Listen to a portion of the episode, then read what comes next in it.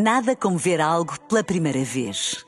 Porque às vezes, quando vemos e revemos, esquecemos-nos de como é bom descobrir o que é novo. Agora imagine que viu o mundo sempre como se fosse a primeira vez. Zais. Veja como se fosse a primeira vez. Olá a todos, bem-vindos a mais um jogo de palavra. Uh, desta vez o nosso convidado é um jogador no ativo, Miguel Vitor. Uh, temos uma coisa, temos um, uma situação em comum do Oeste. O meu pai era Lourinhã, Miguel Vitor é de Torres Vedras, começou na Torriense, Benfica, uh, português de gema, como se vê, e agora representa a seleção de Israel. Uh, e também o motivo desta entrevista tem a ver com o momento uh, caótico e trágico que se passa naquela região. E a primeira pergunta para o Miguel é como é que foi lidar com a situação, uh, de que maneira é que, é que o susto acontece, até porque o Miguel tem mulher, três filhas, uh, como é que isto quatro, se passa? Três quatro? filhas e um filho. Quatro. três, um, okay. Agora quatro. Muito bem, ainda bem, ainda está feita a retificação, três, um. Uh, como, é que, como é que se vive essa situação? Uh, Rui, antes de mais, obrigado pelo, pelo convite, por estar aqui e ter a oportunidade também de explicar um bocadinho claro. tudo o que está a acontecer e o que eu vivi. Uh, foram momentos de muito stress, algum pânico. Uh, eu acordei de manhã, supostamente eu iria ter treino às 10 da manhã. Uh, eu vivo mais ou menos a 40 km da faixa de Gaza, só para situar mais ou menos um bocadinho as pessoas.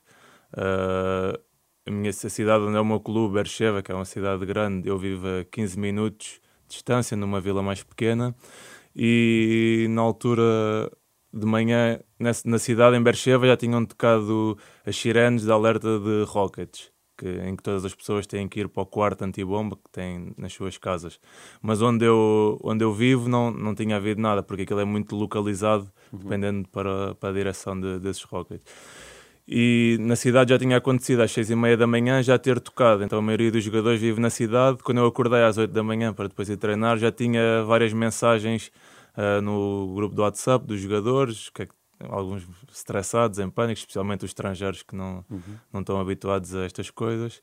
E, e depois o treino tinha sido passado para a tarde, ainda estava um bocado tudo no início, ainda não, ninguém se tinha percebido muito bem da dimensão deste, desta tragédia, uhum. do que estava a acontecer. Falava-se apenas nos Rockets.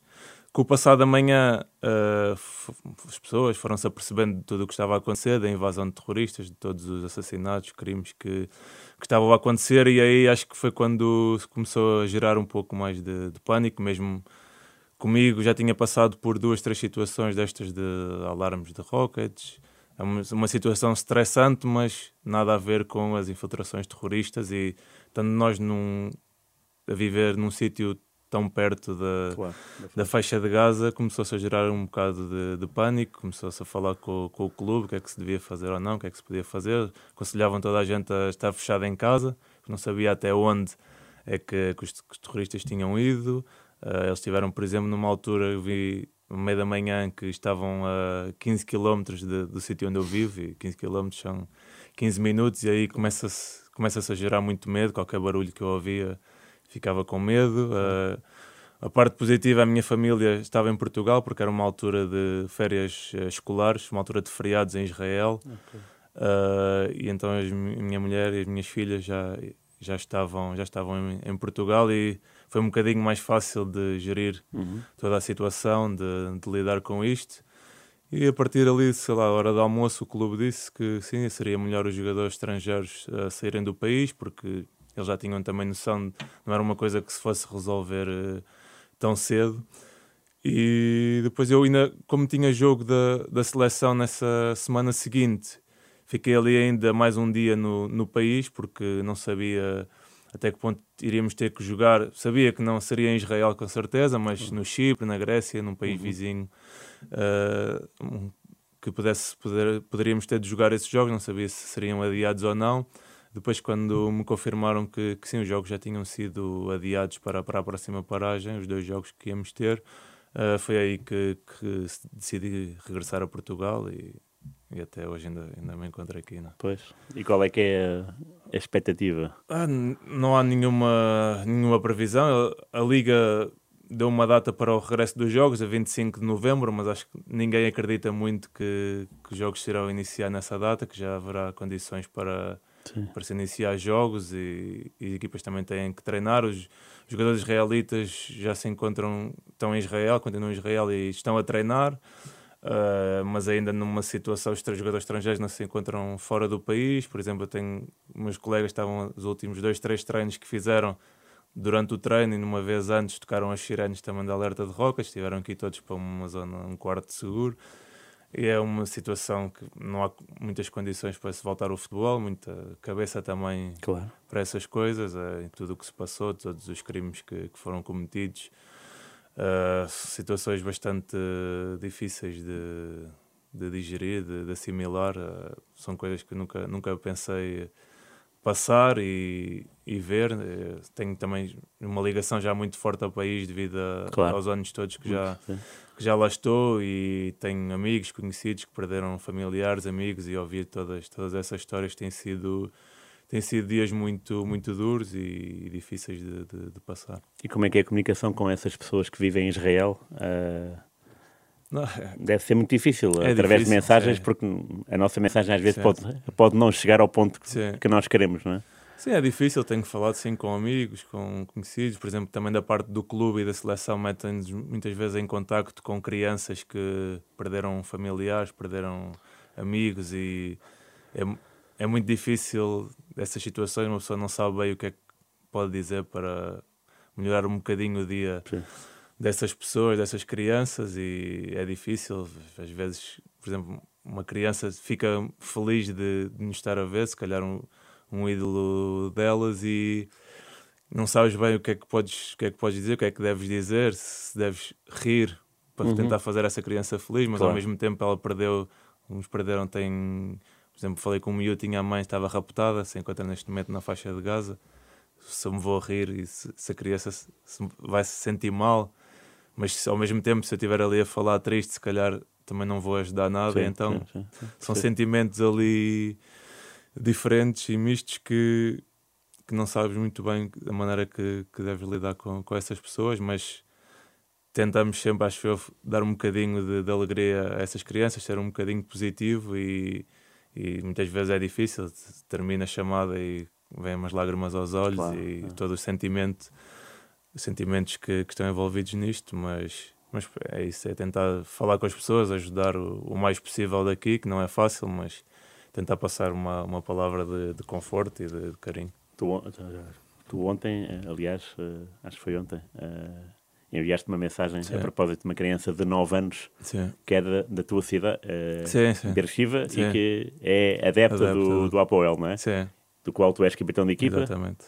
Uh, essa criança entrou no teu mundo uh, já há algum tempo? Como é que, como é que se desenvolveu essa...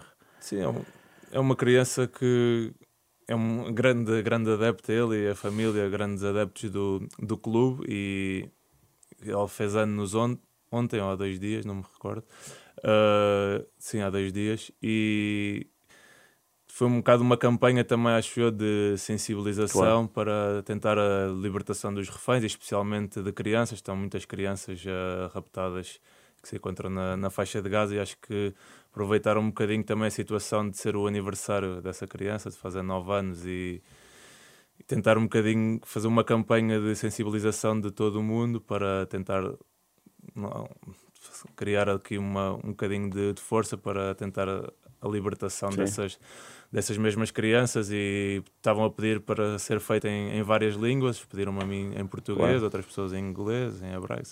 Então estão a fazer em várias línguas e acho que, que é uma causa nobre, tentei associar e, e dar o meu contributo para que nem que seja numa de uma forma mínima, tentar ajudar a que, claro. que, as coisas possam chegar a bom porto e que essa criança possa voltar à, à, normalidade da sua vida o mais, mais rápido possível. Quando há pouco, na primeira resposta, falaste dos Rockets e que já tinhas vivido essa situação, uh, é uma situação comum então?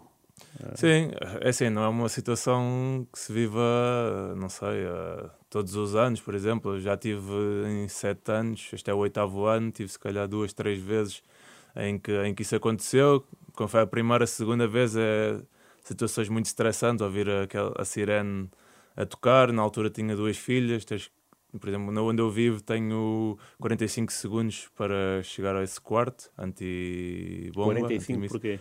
Porque depende da distância que se está da faixa de Gaza, que normalmente é de onde são okay. atirados esses rockets. Quanto mais perto, menos tempo tem claro. para, para se chegar mesmo sabendo que a maioria desses rockets são destruídos pelo sistema de defesa, há sempre, acho que tem uma média de 95% de destruição, há sempre uma pequena porcentagem de que as coisas de que possam não ser destruídas e chegar na tua, na tua área de onde estás a viver.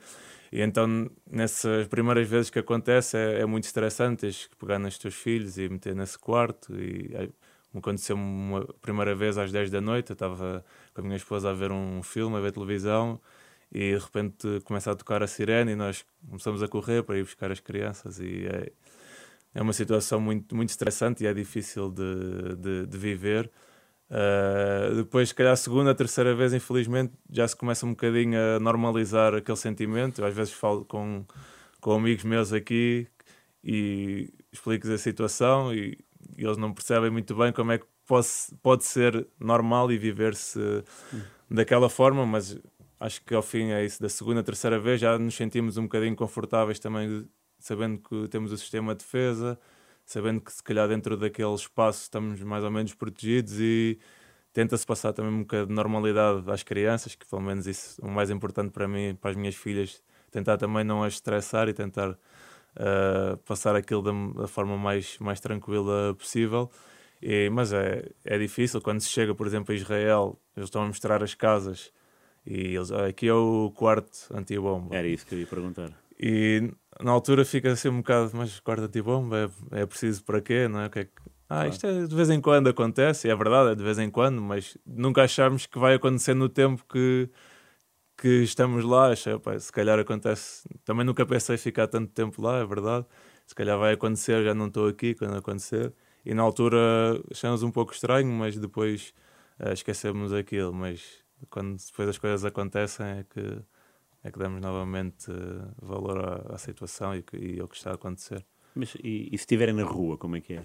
Estão a beber um café? Sim, por exemplo, todos os espaços comerciais, uh, cafés, uh, se for uma loja, qualquer, tem que ter um, esse espaço. Por exemplo, se for num centro comercial, o centro comercial tem um, um espaço em cada piso em que o espaço maior, claro, que claro. cabam mais, mais pessoas, que está aberto para esse, se houver esse tipo de alarme. Já me aconteceu uma vez estar em Tel Aviv, também estava num restaurante a comer e tocar a, a sirene e todas as pessoas uh, terem que ir. Uh, e é ordeiro ou é o é meio caótico? Por exemplo, em Tel Aviv tem um minuto, alguns sítios é um minuto, outro um minuto e quinze, já é, há mais tempo e normalmente.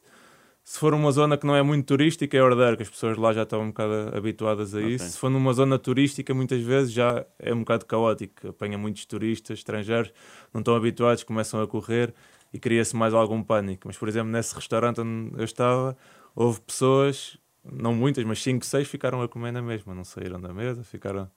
Eles têm tanta confiança um bocado no, no sistema de, de defesa que algumas pessoas, alguns vão filmar para as varandas, outros continuam a, a comer, outros continuam Sim. a fazer a sua vida normal, mas por exemplo, tenho um exemplo de um colega meu sueco, na altura, agora que isto aconteceu, foi logo para o aeroporto e tocou a sirene quando ele estava no aeroporto. Ele disse que foi um caos no aeroporto. Pois. Já estava naquela altura toda a gente a querer sair do país, voos a ser cancelados, toda a gente um bocado em pânico e tocou a sirene e então começou tudo a correr. Ele tem também dois filhos pequenos, quase que ia perdendo os filhos da mão, todo o pânico que se estava a gerar.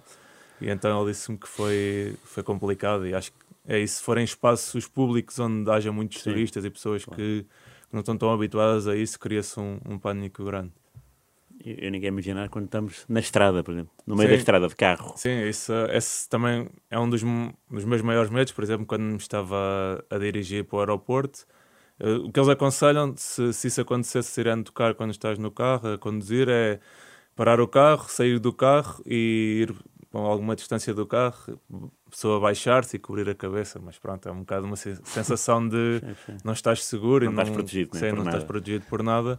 Uh, por exemplo, eu quando, quando ia de, de, minha casa para o aeroporto, Eu tenho assim a faixa de Gaza do meu lado esquerdo e eu via tipo no céu rockets e rockets a serem destruídos a alguma distância, não vinham na minha direção, Sim, sim. mas conseguia ver os clarões e, e aí confesso que é onde, onde eu tenho mais medo é quando não estou em casa, por exemplo, estava a conduzir para o aeroporto, se acontecesse isso, que tocasse a sirene, sentia muito desprotegido, ao contrário de quando estás em casa, tá, sentes-te mais ou menos protegido, então é, é complicado aí. E situação. porquê, Israel, porquê é que foste para Israel? Ah, Estavas no PAOK, né? em Sim. Salónica. Sim. O que, é que, o, que é que te, o que é que te puxou para, para Israel? Sim, eu estive, estive perto de continuar, de renovar no PAOC, estive, estive lá três anos, as coisas também me correram bem, Eh, mas na altura depois mudámos de, de direção, de diretor desportivo, houve ali alguns desentendimentos em relação ao contrato, e pronto, cada um seguiu o seu caminho, e na altura eu tinha duas, três propostas, tinha duas propostas da Turquia, de clubes mais pequenos, eh, que lutavam mais para não descer, e assim, tinha esta proposta também de, de Israel, financeiramente eram mais ou menos idênticas, e foi um bocado pesar na balança as duas coisas. Eu, por exemplo, aqui ia para o clube que tinha sido campeão, ia jogar eh, qualificação de Liga dos Campeões, competições europeias, ia lutar por títulos, enquanto na Turquia o campeonato se calhar mais competitivo, mas ia estar em equipas que iam lutar para não descer. Ah, em cidades também que eram um bocado periféricas na Turquia. E foi um bocado meter as coisas na balança em termos pes- pessoais, da minha família também, em termos profissionais. Ah, profissionais, eu queria continuar a jogar competições europeias, continuar a, Claro. a lutar por títulos. E na parte pessoal, ah, se calhar agora vai ser estranho a dizer isto, mas eu fui muito feliz em Israel e senti-me bastante seguro. Estive lá muito tempo com a minha família, Uhum. as minhas filhas, a minha mulher adora, adoram lá estar. E fomos lá muito felizes. E na altura falei com pessoas que viviam em Israel e depois visitei o país com portugueses que, que estavam lá. E toda a gente me falou muito bem do país, que era um país incrível para, para se viver. Muitas vezes a imagem ah, que tínhamos não era, não era a correta. E metendo isso na balança com, com os clubes que eu tinha da Turquia, achei que, que era a melhor solução e a melhor hipótese para mim para continuar a minha carreira. Claro. Nunca tinhas ido a Israel, nem em Nunca Tur- tinha ido, não, não, nem jogar, nem visitar, não Claro. foi a primeira vez. E Beersheba foi, foi, a, foi a cidade que foste para lá logo? Sim, viver? eu aterrei em Tel Aviv e depois fica mais ou menos a 50 minutos do aeroporto e depois sim fui à cidade, visitei, conheci, porque eu antes de assinar queria também conhecer um Claro. bocado Sim, sim. a cidade, ver onde, onde é que ia, eh, também por isso ser um país desconhecido para mim e às vezes ouvi coisas menos boas em relação ao país Claro. e queria ter a certeza do passo que estava a tomar por mim e pela minha família e, e visitei a cidade e gostei do que, Ok. do que vi, na altura decidimos dar, dar este passo Claro. e- E a adaptação foi boa? Foi Sim. rápida? foi rápido. É, é um país mui- a nível cultural eh, bastante diferente, em que muitas vezes tem muitas culturas diferentes, eh, muitas religiões diferentes, Uhum. Vivem todas no mesmo espaço e é, e é às vezes um choque, esse choque cultural, mas ao mesmo tempo sinto que aprendi muito e cresci muito como pessoa, aprendi muito sobre religiões, culturas, coisas diferentes. Mas foi, foi fácil para mim, eu também sou uma pessoa, eu, minha, minha esposa, as minhas filhas também, que acho que nos adaptamos facilmente a, a várias situações e nos adaptamos muito bem, quer à, à cidade, ao país. As minhas filhas começaram logo no, no infantário hoje em dia já falam, escrevem, leem, Ah, é? sim, sim, co- como se fosse uma, uma criança Ok. israelita. Sim. E sinto que, que a adaptação foi muito boa. Também conheci pessoas, tive a sorte de conhecer pessoas muito boas que me ajuda- ajudaram na adaptação. Acho que a nível de mentalidade foi um bocadinho como a Grécia, se calhar um bocadinho como Portugal, pessoas uh, quentes, afetuosas. Era isso que ia perguntar. eh, É assim, e que ajudam a, a tua adaptação. E eu fui viver também para uma, uma cidade mais pequena, como eu estava a dizer, uma vila mais pequena, a 15 minutos de, Uhum. de Beersheba. E sinto também que acho que vivendo aí também ainda ajudou mais a minha adaptação, que vive-se um bocado em espírito de comunidade, tens as escolas dentro dessa pequena vila, supermercados, tudo dentro dessa vila tem, tens tudo e muitas vezes eu faço o meu dia a dia quase sem sair de lá, apenas indo para, para os treinos Para. E, e voltar, mas acho que sendo uma, uma vila mais pequena, ainda mais se cria uma, uma ligação forte às pessoas e, e ajuda à, à adaptação. E, como- e o que é que é o futebol israelita em, em matéria de, de adeptos? Há adeptos, acho que são adeptos eh, muito fervorosos, É? eh, adeptos que apoiam muito o seu clube, por exemplo. Vão ver os treinos, por exemplo? Não. Não, treinos, tem aqueles miúdos que gostam sempre Ah, é? de ver, mas também Não, é isso- mais fechado, isso- é, é. mais fechado o, o centro, o centro de treinos é um bocado fechado, mas de vez em quando tem lá algumas pessoas a tentar espreitar o, o treino. Mas sim, estádios, uh, por exemplo, a maioria dos estádios são estádios novos, estádios bons, uh, equipas como a minha equipa, a Beersheba, Maccabi Tel Aviv, Maccabi Haifa, Beitar, Uhum.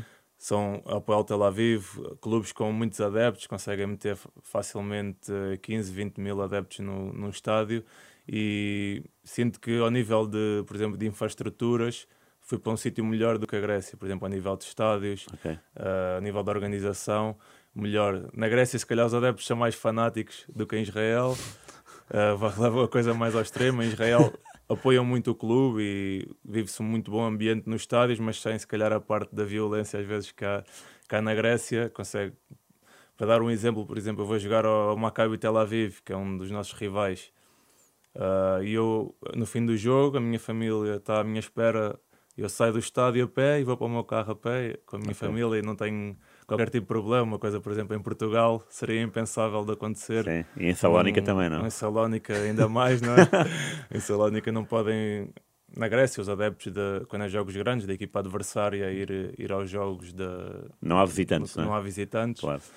E nesse aspecto gosto porque os adeptos apoiam, mas é de uma forma também civilizada e consegues sair à rua, fazer a tua vida normal e no fim do jogo, quer ganhas, quer percas, não tens problemas em sair com a tua família, ires para o teu carro e passas Pois. por meio dos adeptos adversários e isso acho uma, uma coisa incrível mesmo, que, É. que não estava muito habituado e hoje em dia dou, dou valor a isso, Claro. conseguir os adeptos viver o jogo, mas a seguir estar as coisas normalizadas e não haver qualquer tipo de violência, Claro. quer verbal, quer física. Sim, sim, sim. E na rua, tu podes passar a Sim, semana na, rua. boa, sim, como é que sim, sim, ir, uh, Mas eles agarram-se a ti, querem sim, autógrafos. dizer à minha, Pronto, por exemplo, na minha cidade só há um clube que é o Apoel Beersheba e sinto toda a gente, desde a pessoa mais nova à mais velha, é adepta do clube. Também não tem o basquetebol, também estão na primeira divisão, mas são uma equipa mais um pouco mais fraca, está mais a lutar para não descer. Uhum. Então todas as alegrias dos últimos anos têm sido dadas do desporto, no desporto, têm sido dadas pelo futebol. Então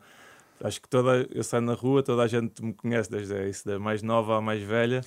E é, não, é curioso e é, e é bom sentir esse, esse carinho da, da parte das pessoas, mas sim, são pessoas que são bastante carinhosas, afetuosas e não têm problema em vir a pedir uma fotografia ou dar um Ok. abraço. Ou, e, não, é engraçado e acho que é bom sentir esse, Claro. esse carinho da parte das pessoas. E o que é que é, o que é que para essas pessoas é Portugal? Qual é a noção deles? Eu, Ah. Uma coisa que me surpreendeu bastante no povo israelita, eles viajam para todo o lado do mundo. Não tinha, não tinha essa noção. Ah, sei lá, com a família toda, levam filhos, bebés, às vezes têm amigos meus a dizer. Eles vão para a Tailândia três semanas, por exemplo, e levam quatro filhos, desde um que tem dez, já é mais normal, mas desde depois bebés têm dois e meses. Eu sei, como é que consegues ir tanto tempo e levar tantos filhos, filhos pequenos, viagens tão grandes?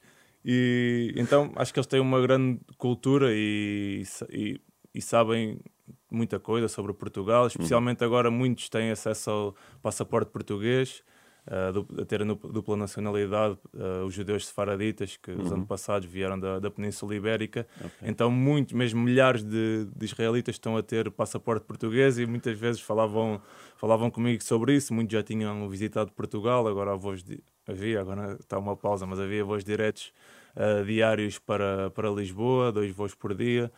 E portanto, acho que eles conheciam Pois. muito bem, muito bem Portugal, em- melhor do que eu estava à espera. Por exemplo, se eu comparasse com a Grécia, é um povo já com uma cultura diferente, que se calhar não viaja tanto como, como o povo israelita, que fica mais ali pelo seu país. Lá e- dentro, ok. e, por exemplo, eu tinha casos de, de pessoas na Grécia que dizia sou de Portugal e especialmente mulheres que não são tão atentas ao futebol não sabiam onde é que onde é que ficava Portugal por exemplo achavam que se calhar ficava nas Caraíbas ou não tinham é, Ok. é curioso tão perto Sim. e estarem tão perto e não saberem onde onde era Portugal por exemplo em Israel isso já já sinto que isso não acontece Ok. e as pessoas têm uma, uma abertura diferente e já muita gente já viajou já conheceu Portugal E como é que tu chegas de capitão de equipa?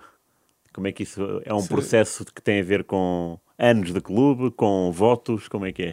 Sim, acho que tem um bocado a ver com, com a antiguidade também, claro, eh, e também um bocado com, com o meu perfil, com o meu caráter. Acho que sempre teve um bocadinho esse, esse perfil um pouco para, para liderar e acho que as pessoas desde o início viram um bocado isso. Quando eu cheguei, tinha o capitão de equipa, agora até o meu treinador, curiosamente. É. Eh, e que ele teve no clube muitos anos, depois saiu para a Bélgica, Uhum. voltou novamente. E quando ele voltou, foi quando voltaram a ser campeões depois de 40, 50 anos. Ok.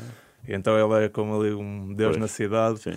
E na altura tinha ele e também o subcapitão que já estava há muito tempo no clube e eles foram durante algum tempo. Depois eles retiraram-se e quando aconteceu isso, ah, ficou também outro jogador israelita. Eu era subcapitão e depois, passado pouco tempo, ele saiu e eu fiquei passado. Acho que era foi aí o meu quarto ano lá.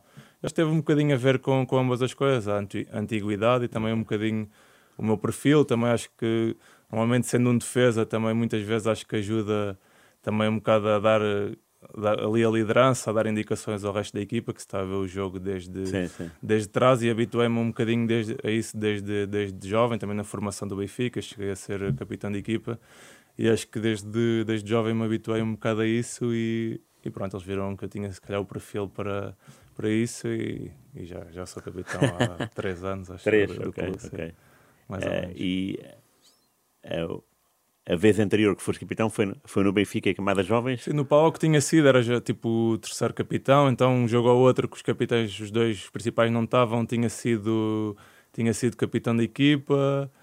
Ah, no Benfica cheguei a ser, mas num jogo amigável, acho eu também, quer dizer, sim, da- daqueles pré-época, Tá em que sei, é de para mim foi um- uma coisa mu- muito importante, tendo eu feito a minha formação toda no Benfica e Claro. tantos anos lá e o sentimento que eu tenho pelo clube e foi um- também um, um marco para mim eh, ter tido a abraçadeira do clube e a honra de... E foi com quem? Foi um clube da, acho que era da Suíça, Friburgo da Suíça, um Ok. amigável que fizemos lá da equipa da segunda divisão e foi... Tá. E pronto, quem é que era o uma treinador do honra. Benfica? Era o Jorge Jesus, O Jorge já foi com o Jorge Jesus, Jesus, sim, sim. É, e que é, é 9-10, não? Ou é... Eh, Eu acho que foi. Não, não foi a primeira época dele. Eu acho que foi 11, 12, talvez. Ok. Acho que sim. Porque eu, no, sim, 9, 10 foi quando, eu, quando fomos campeões. Depois eu saí para a Inglaterra e acho que foi no ano seguinte que Depois eu tu jogaste no Leicester, no é? Leicester. Sim. E depois no ano seguinte que eu, que eu voltei, acho que foi nesse ano. E também para que falaste no Leicester, que eu já me tinha esquecido. É. Quem é que tu encontraste ah, nesse Leicester, Leicester. que foi, que foi, que foi campeão? Eh, acho que os jogadores eh, não estava praticamente ninguém. Eu me lembro dos que estavam a jogar principalmente. Foi Portanto, não havia Vardy, não havia nada. Nada, nada, nada. Eles, acho que chegou o Schmeichel e o Vardy no ano seguinte de eu, de eu ter saído. Eh, acho que foi. De resto, não me lembro. Acho que não, ninguém mesmo assim. E o que é que foi Inglaterra para ti? Foi Não, foi pouco uma- tempo, mas Foi uma excelente experiência. Na altura, o treinador era o Paulo Souza, foi no início, É até, até ter saído, mas foi, foi o treinador que, que me levou para lá. E Eu acho que um bocadinho, nessa altura, não tinha ideia de- da qualidade daquele campeonato do Championship. Na altura, quando me falaram do Leicester, eu estava no Benfica e um bocado miúdo também, assim, ah, segunda divisão inglesa. Não, não, não, não quero, se calhar não, não é o passo certo para mim. E depois comecei a falar com algumas pessoas que já lá tinham estado, que estavam, e disseram-me: "Não, se calhar, não tens bem a ideia do, que- do que é este, este campeonato, da competitividade que tem, da, da grandeza dos clubes que, que jogam no Championship, os estádios cheios, a nível de tudo, organização dos clubes, a parte financeira também. Uh, pronto, comecei-me a informar um bocadinho mais e depois de lá estar sinto que, que é mesmo um campeonato espetacular, muito competitivo, se calhar ao nível do futebol nem sempre bem jogado, um futebol mais direto, mais à, à inglesa Sim. antiga, muitas vezes no erro do adversário, para as segundas bolas e assim, mas sinto que me fez crescer também como pessoa, porque foi a primeira vez que, que saí de Portugal. Uh, mas também na parte do futebol, a nível físico, sinto que cresci Bom. muito. Ainda por cima, eu tinha vindo num ano no Benfica em que tinha jogado pouco, sete, jogos, sete ou oito jogos, e quando cheguei à Inglaterra, sinto que não estava fisicamente muito preparado para, para as exigências daquele campeonato. Tive ali uma, duas lesões musculares ao início que me atrasaram um bocado a minha, Ok. a minha adaptação, eh, porque era um futebol mesmo muito, muito físico. E, mas acho que depois desse, desse processo foi, foi uma liga muito boa para, para a minha evolução. Fiquei também um campeonato espetacular, em estádios cheios, íamos jogar a, não sei, sei lá, o Watford, equipas, equipas grandes, algumas que, que tiveram há pouco tempo na, na Premier League, e ambientes incríveis, os adeptos, eh, como, como viviam os jogos, e acho que foi uma, uma experiência muito boa para mim e que me fez crescer muito em nível pessoal e profissional. Tu estavas aqui a falar do, do Benfica. qual é que é a tua geração? Aqueles teus amigos que vão do princípio ao fim? Sim, tive uh, Ruben Lima, que está no Famalicão agora. Teve, curiosamente, ele entrou no Benfica mesmo na, na mesma idade do que eu. Nós tive, fizemos treinos de captações, tínhamos 10 anos e aos 11 entramos no Benfica e fizemos todo esse, okay. esse percurso até, até a nível sénior. Uh, tinha também Miguel Rosa, uhum. também. Uh, André Carvalhas, Carvalhas Romeu Ribeiro, uh, mais novo David Simão, que depois também chegou a jogar connosco algumas vezes.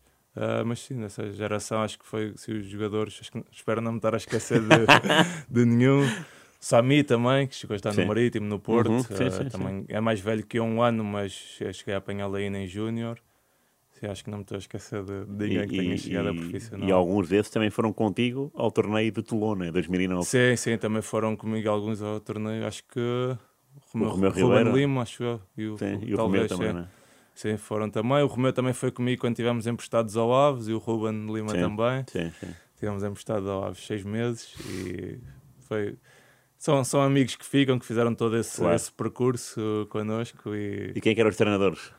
Dessa... O treinador muito que foi mais tempo foi o Bruno Lage. Ah, Sim, okay. foi, durante três anos foi o nosso, nosso treinador, entrou em juvenis de primeiro ano e depois fez esse percurso connosco até, até aos júniores. Depois o júnior de segundo ano já ele saiu, eu também já estava na equipa principal e depois foi o João Alves, mas já não, não cheguei a apanhar porque já, já estava na, na equipa principal, mas o Bruno Lage acho que foi muito importante para, para todos nós, um, um grande treinador, está a saber depois viu-se no futuro todo, todo o trabalho que ele fez e que está a fazer e que acho que nos fez, fez crescer muito. Na altura o Benfica não tinha as condições que tem hoje. Eu, por exemplo, lembro-me cheguei ao Benfica com 11 anos e tinha o estádio antigo e ao lado tinha todos os campos onde, onde as Sim. equipas de formação treinavam. E passado um ano começaram a fazer o estádio novo no sítio onde eram os, esses campos os de treino. Campos de então a formação ficou sem sítio para treinar. Andámos durante alguns anos a treinar em Quem, campos à volta de Lisboa, Odivelas, okay. uh, é Unidos ali ao pé da Pontinha, andámos aí a Palmense, mesmo ali ao lado do estádio. Até depois fixámos mais nos pupilos do Exército. O Benfica uhum. fez ali uma coisa mais para a formação. Uh, mas andámos um não tínhamos as condições que há, que há, hoje em dia com o centro de estágio, só depois o centro de estágio foi criado no meu primeiro ano de júnior, que até fui lá inaugurar o okay. centro de estágio, mas foram muitos anos em que o Benfica não tinha as condições que, que tem hoje e que andámos a treinar em campos se calhar que, que, não se adequavam muito, em pouco espaço, às vezes em meio campo, tinhas meio campo para treinar em iniciados, por exemplo, já que é uma com 15 anos, já é uma altura importante da, da carreira de um jogador e acho que o, o Bruno veio trazer eh, uma exigência, uma qualidade no treino diferente da, da, que nós tínhamos e sinto também a mim a nível individual, mas também coletivo, mas a nível individual que melhorou muito as minhas características, trabalhou em coisas que eu, que eu precisava e sinto que, que foi uma mudança muito grande na minha carreira de jovem quando, quando ele entrou e começou a trabalhar connosco. Okay. E o salto para A dá-se com quem e em que momento é que foi? Sim, eu, nesse primeiro ano de Júnior, já no, no final da época, foi uma digressão. Fui eu, Miguel Rosa, o Sami, acho que o André Carvalhas também. Sim, e o Ruben Lima. Fomos uma digressão aos Estados Unidos com a equipa principal do Benfica, aquelas digressões de final da época sim, que antigamente sim. se fazia, Isso se é fazia Kiko, muito. É Kiko Flores ou é Não, não, já era, ainda era o Fernando Santos. Ai, Fernando é. Santos. Era o Fernando Santos e fomos nessa digressão, acabámos a época. E a equipa quem era? Era Nuno, não. Tinha Nuno Gomes Nuno já, Gomes. Uh, Kiki Fonseca, por exemplo, eram os avançados, Micoli, uh, Petit. Uh, depois para vocês, esses sim, eram, eram, eram o topo, Rui né? Costa também, não cheguei a jogar ah, com Rui Costa. Uh, tinha esses jogadores. E no, depois, no início da época seguinte, eu começo a fazer a pré-temporada com a equipa principal do Benfica, era o Fernando Santos. Uhum. E à primeira jornada, o Fernando Santos é despedido, quando empatámos com, com o Leixões, Leixões no Bessa. Né? Sim. Sim. E nesse jogo, não sei se foi nesse jogo ou durante a semana, uh, já não tínhamos muitos centrais, acho que só estava o Luizão e o Katsuranis, que já era um bocado uma adaptação. O David Luiz é, estava claro. lesionado, Sim. acho que estava o Zorro, o Zorro também estava lesionado, e o Luizão lesionou-se, e depois, pronto, só sobrava eu quase. E nessa semana entrou o Camacho, e nós íamos jogar com o Guimarães em casa. E, e foi a minha estreia aí, com o Guimarães em casa, 50 mil pessoas, ainda me lembro como se fosse hoje. E a minha estreia ao lado do, do Katsuranis e, e dá-se dá aí. Era o meu segundo ano de júnior, mas já foi aí a minha. A minha quem é que foi o primeiro avançado então? Do Vitória quem era? Do Vitória, como é que se chamava? Era um sérvio. Já não... Qual era o nome dele? Agora esqueci-me do nome dele, mas era um sérvio bastante forte fisicamente. Agora já não, não me recordo mesmo okay, okay. o nome dele. E empatámos 0-0 esse jogo e depois daí fiz 4 ou 5 jogos para a equipa principal. A seguir jogamos qualificação Liga dos Campeões contra o Copenhaga, Copenhaga. fora. Tínhamos ganho 2-1 em casa, íamos jogar fora. Foi um jogo de alta pressão também. Eu, miúdo ali, e um jogo decisivo para a entrada na, na Liga dos Campeões, que era a nível desportivo, que era a nível financeiro, claro. essencial para, para o clube. Eu lembro que era um, o relevado estava todo destruído, tinha havido um concerto lá poucos dias antes, então foi só bola pelo ar, mas dinamarquês tinham jogadores uh, muito, muito fortes pelo, no jogo aéreo e foi um jogo de, de muito sofrimento, mas felizmente ganhámos e conseguimos a, a, entrada na Liga dos Campeões. E a seguir, sim, lembro jogo outro jogo nacional fora, que ganhámos também. E depois vamos jogar a San Siro, o primeiro jogo da Liga dos Campeões com, é? o, com o Milan. É. E foi, foi também um marco importante para mim. Primeiro jogo na, na Liga dos Campeões e contra o Milan com Kaká, Inzaghi, Sidorf, Nesta. Ambrosini, Gattuso, o Milan top mesmo, acho que tinha ganho a Liga dos Campeões. Não sei se foi o ano antes ou dois anos antes, não tenho, não tenho a certeza. Mas foi, foi um momento incrível para mim e foi um bocado tudo acontecer muito rápido nessa claro. altura da minha carreira. Pouco tempo estava a jogar o Campeonato de Júniores e em poucos meses estava a jogar eh, a Liga, Liga dos Campeões contra, contra esse Milan no San Siro. E foi, foi uma altura especial da minha carreira e que, que eu aguardo com muito carinho. Dessa malta que, que falaste, o Mikkel e Nuno Gomes, Petit, tudo malta acessível? Eh, sim, é sim, é? malta que, que me recebeu muito bem. Uh, por exemplo, hoje em dia ainda sou amigo de muitos deles, do Nuno Gomes, do Kim, uh, Luís Felipe, também que apanhei mais tarde do Benfica, Ruben Amorim também, que tínhamos um grupo ali muito, okay. muito bom, muito um, que criámos amizades uh, muito grandes no, no Benfica nessa altura e, e são, são pessoas que, que ainda hoje fazem parte da minha vida. Ainda bem. E depois, o primeiro título, o primeiro título de campeão é 2009-2010, não é? O Benfica já era campeão há 5 anos, sim, desde o do Trapatoni. Como é que foi esse momento? Foi de festa ou por jogar pouco uma pessoa fica a querer mais? Não, foi, foi incrível aquele momento de, de ter sido campeão, especialmente pelo clube onde eu tinha feito a minha formação, pelo clube do meu coração, especialmente, e sentir que tinha conseguido ser campeão por, por esse clube e dar essa, essa alegria aos adeptos, a festa, a festa que foi no Marquês, aquele caminho todo, uhum. foi uma alegria incrível. Se calhar no dia seguinte ou dois dias depois começas a pensar, ok, não joguei tanto, e o sentimento, se calhar, é diferente de uma pessoa que foi essencial para aquele título. Uh, não vou esconder, apesar de ter sido incrível ter sim, sido sim, campeão do Benfica, claro. mas eu acho que se eu tivesse jogado sempre e tivesse sido essencial para, para aquela conquista, o sentimento seria ainda, ainda maior, claro. seria diferente, quer queiramos, quer não, apesar de não ser uma coisa não é uma coisa que eu controlo e que eu gostava de sentir como se tivesse sido a pessoa mais importante para, para aquele título. Infelizmente, acho que é mesmo do nosso ego, não, não nos faz sentir assim, mas foi, foi incrível ter, ter sido campeão do Benfica, ver toda aquela festa, todos os adeptos na rua. Uh, já, não, já não era como o Benfica campeão, como disseste, há 5 anos, acho eu, e ver que era mesmo um, uma alegria ali, as pessoas estavam eufóricas, porque acho que é diferente aquele sentimento de quando a equipa é campeão 3, 4 anos seguidos, a festa já não é igual, já se Sim. leva um bocado, ah, isto agora vai ser todos os anos yeah. e o sentimento não é, não é tão especial e senti que ali as pessoas estavam mesmo, mesmo eufóricas e que estava mesmo a vibrar com, com aquela festa e com tudo o que estava a acontecer. Claro. E o que é que o que é que falhou para não continuar no Benfica? O que é que, o que, é que se passou nesse, nesse percurso? até ires para, para a Grécia sim, em, sim, sim. em definitivo, não é? Não, acho que não, não falhou nada, foi natural. O Benfica também teve centrais de, de grande qualidade: David Luiz, Luizão, Garay, Sidney. Uh, e são, são jogadores de, de, grande qualidade, seleção brasileira, seleção argentina, Sim. e claro que seria difícil para mim jogar com, com esses jogadores. Eu percebo a parte, olhando para trás agora e mais friamente, percebo que, que, seria difícil para mim jogar com, com aquele nível de jogadores e não, não guardo rancor nenhum por, ou mágoa por tudo o que aconteceu. Claro que gostava que, que tivesse sido diferente e que eu tivesse jogado mais para o Benfica e tivesse feito toda uma carreira no Benfica. Claro que isso seria o meu sonho, mas, mas o futebol é mesmo assim, não, não há espaço para todos. E eu senti também que, apesar de sentir mesmo o carinho de, de toda a gente no Benfica, acho também por ser formado lá, que é da parte dos adeptos, a nível da, da estrutura uh, do Benfica senti que também, eu continuando ali, também não seria benéfico para, para a minha carreira, continuar claro. sem jogar durante tanto tempo.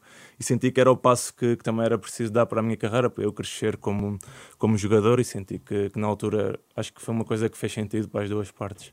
Ok, ok. E PAOK e depois Israel. Sim. Israel e agora és titular da seleção Israel. Sim. Uh, como é que isso aconteceu? Como é que se proporciona um convite desses? Uh, vem da tua cabeça? Vem da, da cabeça de alguém? Como é que nasce? Não, não estava mesmo na minha, nos meus planos, na minha cabeça isto, porque... Tu já agora, sei... desculpa, fizeste uma grande carreira uh, nas camadas jovens portuguesas, sim, não é? Sim, Sub 16, 17, 18, 19, o 18, 19, 20, 21, sim. exatamente. Sim, e de repente sim. apareces na A, mas sim. de Israel. Sim, acho que surgiu um bocado Imagina, eu, não, eu sei que o jogador estando 5 anos num, num país pode jogar por essa seleção, já sabia dessa, dessa lei, através das leis da, da UEFA e da FIFA. Uh, mas eu nunca pensei jogar por Israel, simplesmente acho que nunca tinha havido um caso como o meu de um jogador estrangeiro, uh, não judeu, ser ah, é? naturalizado israelita. Por exemplo, já tinha acontecido casos de jogadores americanos, uh, mas que tinham família judia, uhum. pais judeus, avós ou eles eram judeus e serem, jogarem pela seleção.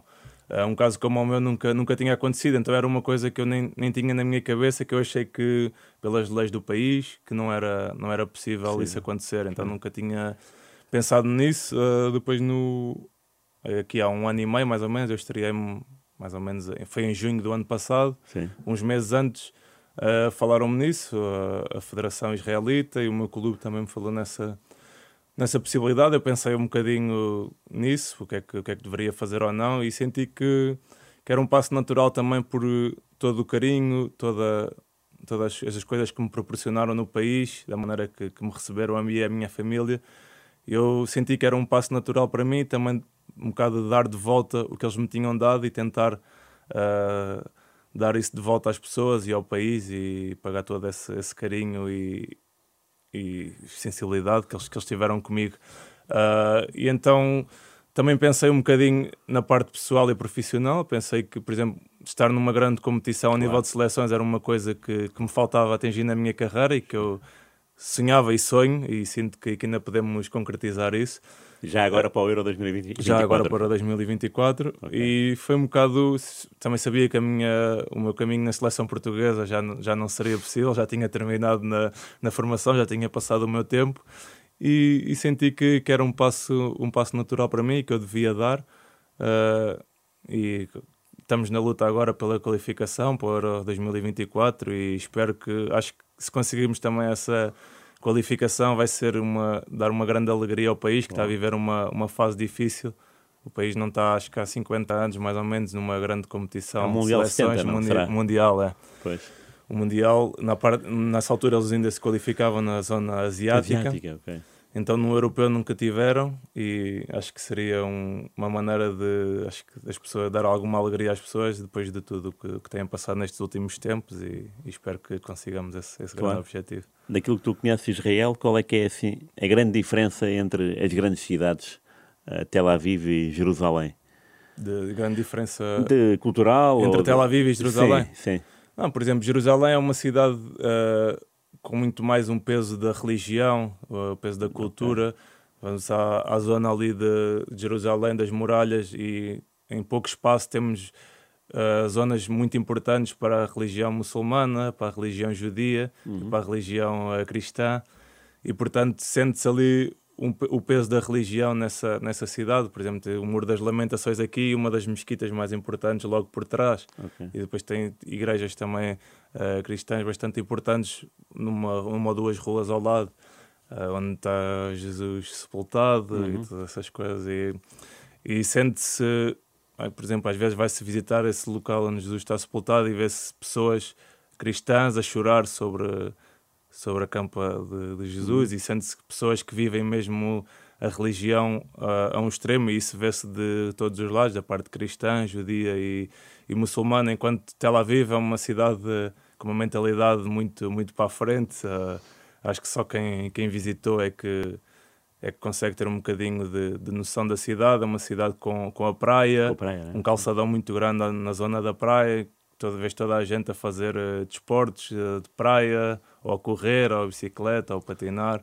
E é uma cidade com, sei lá, muitos restaurantes, muita noite, vida noturna, muitos bares e é uma cidade como podia ser uh, em qualquer lado do mundo, acho eu. De, uma ci- e acho que se toca um bocado os, os extremos nessa, nessas duas cidades.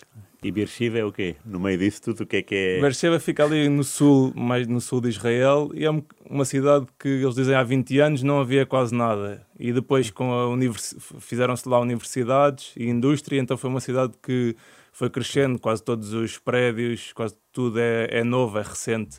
É uma cidade eh, que foi construída há há bastante pouco tempo e que tem crescido muito nos últimos anos, mesmo nos últimos 7, 8 anos em que eu lá estou, sinto um, um crescimento, muito mais casas, muito mais centros comerciais, restaurantes, tudo. Tem, tem crescido muito e diz, por exemplo, também em Tel Aviv é uma zona muito cara de, de Israel, e então muita gente sai desse, desse centro e procura outras zonas do, do país para se fixar, para viver.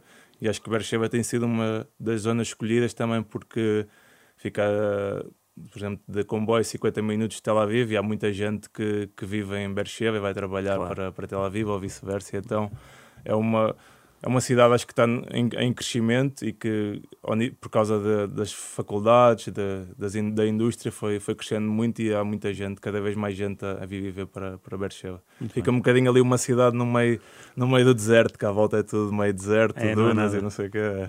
E então é, é, é, é curioso. Muito bem.